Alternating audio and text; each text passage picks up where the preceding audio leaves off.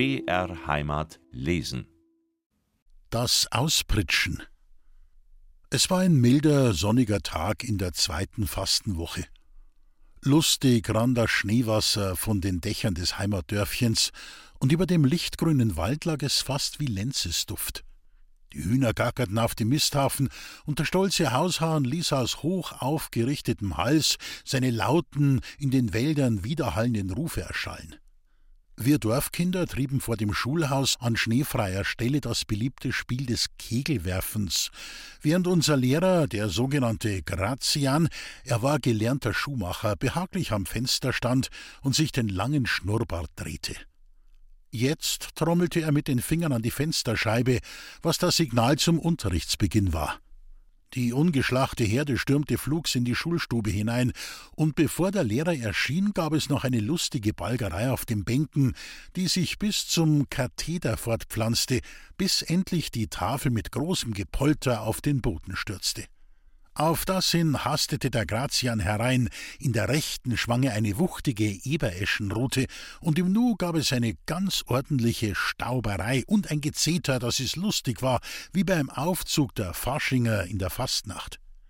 Und erst jetzt begann der Unterricht mit dem üblichen Heilger Geist komm zu verbreiten, welches mehr gesungen als gesprochen wurde.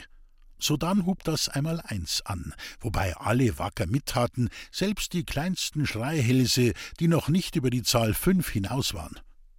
Nach dem Einmaleins Geschrei begann ein älterer Schüler mit dem Amerbirkeln, das Buchstabieren, während die anderen zunächst im ersten, dann im zweiten Teile lasen, bis endlich Katechismus und Evangelium daran kamen. Nicht lange dauerte diese handwerksmäßig betriebene Arbeit, es begann das Schreiben, was eigentlich Schmieren heißen sollte, denn der Lehrer übertraf in solchem seine Schüler. Mit dem Kopfrechnen, wobei es beim Grazian selbst haperte, schloss der Vormittagsunterricht. Bevor man sich zum Vater segne deine Lehren rüstete, sprach der Lehrer: Kinder, heute Nachmittag werde ich euch ausbritschen, weil jetzt vierzehn Tag keine Schul ist, weil ich ins Bayerische auf Stör gehen muss. Ein betäubendes Jubelgeschrei war die Folge dieser Eröffnung. Doch der wanderlustige Lehrer winkte mit der Rute, und Sabbatstille herrschte wieder in der Stube. Alsdann fuhr der Grazian fort, Sagt's daheim und richtet euch vor mit Schmalt, Speck und Eiern, denn wer nichts bringt, wird nicht ausgepritscht. Mit freudiger Hast eilte alles heimzu, um diese lustige mehr zu berichten. Ja, zwegen was jetzt schon wieder auspritschen, hatte der Schmiedsepp zu bemerken. Ist das sonst euer auf Ostern geschenkt? Wird halt sein Weib Schmalz und euer notwendig brauchen, meinte die Anna Mirl, und der kleine Michel wischte sich mit dem Rockärmel die fortwährend feuchte Nase ab und sagte: Ja, Mutter, der Lehrer wird schon brauchen. Und so kam der sehnsüchtig erwartete Nachmittag. Alle Mütter füllten die Schnappsäcke ihrer Büblein und Mäcklein mit Schmalz, Eiern und Speck, und freudiger Hoffnungen voll pilgerte die kleine Karawane dem Schulhaus zu. Mit lachendem Gesichte wurde sie vom Grazian erwartet. Na, hast dein Schnappsack hübsch voll? redete er den Quirlsepp an. Ja, Herr Lehrer, zwanzig Euer hat mir der eine gegeben und a drum Speck so groß wie enker Kopf. Na, dann wirst freilich ausgepritscht, versicherte der Grazian freundlich und begann den Unterricht. Doch war heute mit dem jungen Volke nicht viel anzufangen. Der Lehrer selbst hatte den Kopf voll Speck, und die Buben sahen nur immer die Pritsche vor sich. Und nun ein Wort über diese Pritsche. Die Pritschenmeister, welche bei den Schützenfesten der Städte ursprünglich in ganz ehrbarer Weise zugleich als Herolde, Festordner und Festaufseher, Pedelle, Improvisatoren, Reimdichter und Historiographen fungierten, traten angeblich im 16. Jahrhundert auf. Sie hatten die Pritsche zuerst angewandt, welche anfänglich mehr einer wirklichen Waffe ähnelte. Dazumal hatte sie die Form eines Schwertes, und in den Zunftgedichten der Pritschenmeister wurde sie bisweilen geradezu als hölzern Schwert bezeichnet. Sie diente den Pritschenmeistern als Zuchtmittel und Handwehr, um Unberufene von dem Schützenkreise fernzuhalten und solche, die gegen die Schützengesetze gefrevelt, summarisch abzustrafen, zu pritschen. Später sanken sie zu Hans Wursten herab. Sie nahmen die buntfarbige Tracht der Schönbartläufer an, und mit ihrer Umwandlung ging auch eine bedeutende Veränderung der Pritsche vor. Aus dem hölzern Schwert ward eine hölzerne Klinge, die der Länge nach in dünne Blätter gespalten ward, so dass sie jetzt bei jedem Hiebe ein klatschendes Geräusch gab und sich im Schlagen laut machte, ohne dem Geschlagenen weh zu tun. In dieser ihrer neuen Gestaltung bildete sie nunmehr eine echte Narrenwaffe, ähnlich dem Clunaculum oder Komödiantenschwert der römischen Mimen, und ging von den Pritschenmeistern auf die berufsverwandten Possenreißer über. Schon von einem im Jahre 1579 zu Nürnberg abgehaltenen Schützenfeste heißt es, bei solchem Schießen auf der Hallerwiese waren viel Kurzweil, viel Narren und Pritschenmeister, wie denn bei allen Schießen gebräuchlich ist. Wir sehen somit, dass die Pritsche eine Narrenwaffe in des Wortes bester Bedeutung ist, und als solche spielte sie auch in der glorreichen alten Schule eine nicht ungewöhnliche Rolle. Jeder Schulmeister verfügte über eine Pritsche, welche er zu seinem Vorteile gar wacker handzuhaben wusste, und dem Volke machte es ein Vergnügen sondergleichen, wenn das hölzern Schwert des Herrn Pritschenmeisters recht oft und laut klatschte. Als der Grazian es endlich an der Zeit fand, seinen Tribut an Speck und Eiern einzuheimsen, schritt er zum Gebete, und nachdem dasselbe heruntergeleiert war, begann das Auspritschen. Die Bänke wurden beiseite geschoben, so dass ein großer freier Raum entstand. Sodann wurde die Türe ausgehoben, und der Schuster Grazian stellte sich mit weit ausgespreizten Beinen, sie waren ziemlich lang, vor dieselbe, das schnurrbärtige Gesicht dem freudig erregten Kindervolke zugewendet. In der rechten hielt er die etwa sechs Dezimeter lange Pritsche, das Narrenschwert der seligmachenden Konkordatsschule, in der linken ein Namensverzeichnis der auszupritschenden Kinder. In der Nähe des Katheders stand ein großer Korb, welcher Speck, Schmalz und Eier aufzunehmen hatte. Endlich ward der erste Bube gerufen. Mit sichtlicher Aufregung legte er seinen pflichtschuldigen Tribut in den Korb nieder, nahm sich dann einen Anlauf und stürmte durch die ausgespreizten Beine des Herrn Lehrers hinaus ins Freie. In dem Momente nun, als er des Lehrers Gestell zu passieren hatte, klatschte die Pritsche auf sein Hinterteil, was einen förmlichen Lachkrampf bei den Kleinen zur Folge hatte. So ging es nun fort bis zum letzten Objekte. Büblein wie Meidlein bekamen die Pritsche zu kosten, und der Grazian war mit seinem Geschäft wohl zufrieden, denn der Glückskorb wies seinen Nahrungsvorrat auf ein Vierteljahr auf. Soeben sollte der letzte ausgepritscht werden, als der Pfarrer an der Türschwelle erschien. Die Geschichte schien ihn zu belustigen. Er nahm dem Lehrer die Pritsche aus der Hand, pritschte den letzten Knaben und befahl dann dem Lehrer selbst zu laufen. Und so geschah das Seltsame. Der Pfarrer pritschte den Lehrer aus, und damit fand die Narretei ihren endgültigen Abschluss. So ging es in der alten Schule zu, die man heute wieder als das einzig und allein selig machende Prinzip hinstellen will. Ich erfuhr diese Geschichte vom schwarzen Sepp, der gern davon sprach, und ich habe sie getreu wiedererzählt zur näheren Beleuchtung des alten, vernarrten Schulgeistes. Dem aufgeklärten Leser bleibe es überlassen, eine Parallele zu ziehen zwischen der heiligmachenden Altschule und der höllisch sündhaften Neuschule. Was wohl dazu der fromme Prinz mag sagen? Geist der Wahrheit, wache über die altehrwürdige Austria. Erhalte uns deutsch und frei und gib, dass sie jetzt endgültig ausgepritscht werden, die alten Kinder, die kindisch gewordenen Alten. Der Krumpfingerl. Grieng duens mi nit, grieng duens mi nit, zu de Soldaten noens mi nit. Wohl bei meiner Urstel bleim. Sie is mei Scheim. Er sang es mit heller Stimme, der rote Thomas, als er an einem milden Spätherbsttage dem Laubwalde zuschritt. Das Laub der Buchen war herbstlich schon gerötet, nur die Fichten prangten in ihrem unverwüstlichen Grün, ein Bild ewiger Hoffnung und Beständigkeit.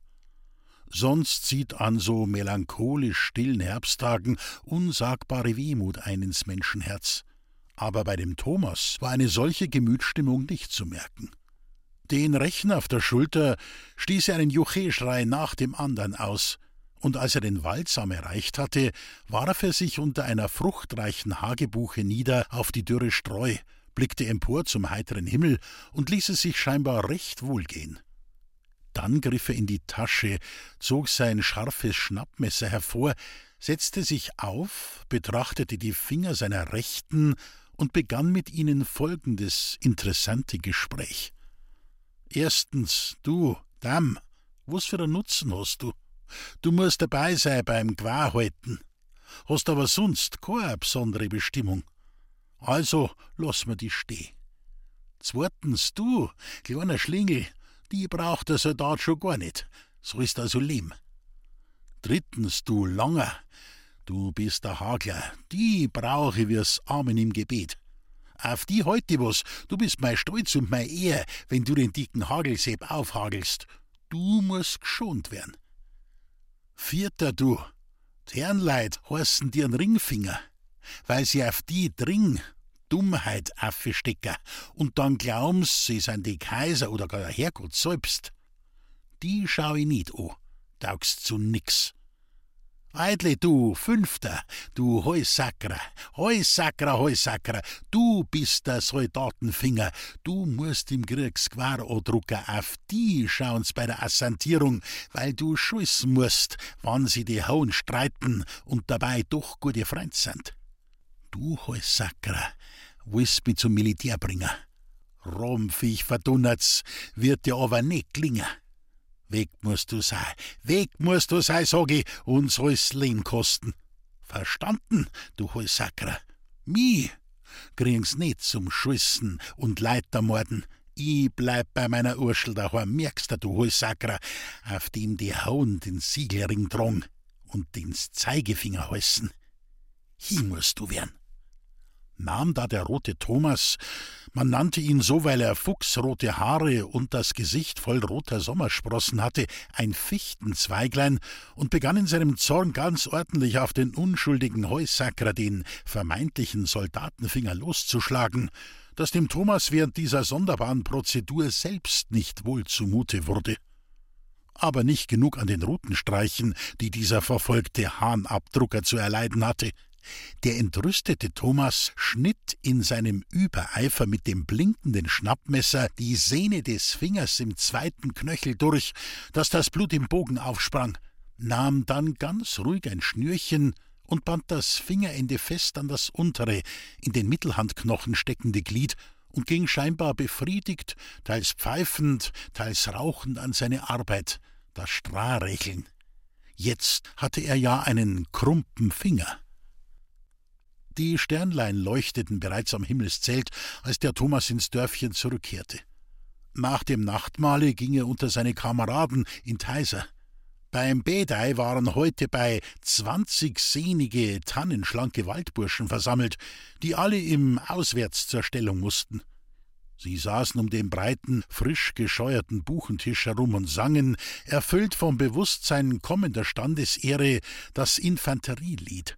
Frisch auf, ihr Brüder von der Infanterie, zum Kampf für Ruhm und Ehre.